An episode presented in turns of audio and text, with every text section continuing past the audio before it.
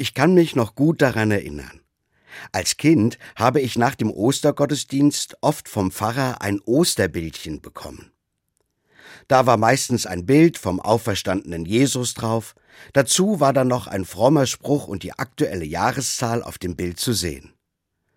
Ich glaube, diese Tradition der Osterbilder gibt es heute nicht mehr so oft.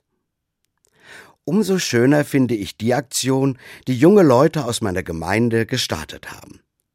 Da geht es sogar um ein ganz besonderes Osterbild.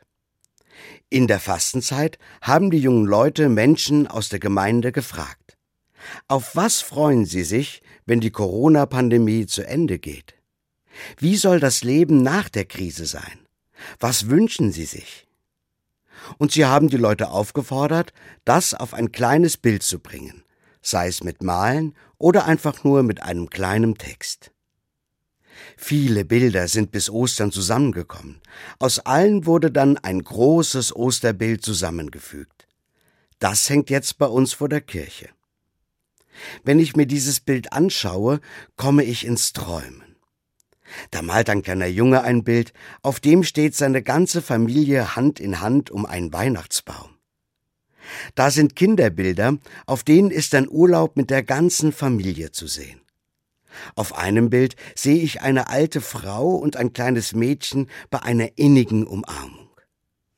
Ein anderes Bild zeigt ein großes Fest. Und ich sehe ein Bild, auf dem aus einer Maske ein Schmetterling gestaltet ist.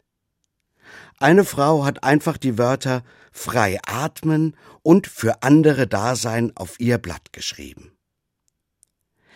In der Mitte des Osterbildes steht der Titel der Aktion in großen Buchstaben. Neupunkt Leben. Ich finde, das passt ganz genau zu einem Osterbild. Denn an Ostern wird ja das Leben gefeiert. Ich glaube, es wird nach dem Ende der Pandemie wieder neues Leben geben. Das große Osterbild macht mir Hoffnung.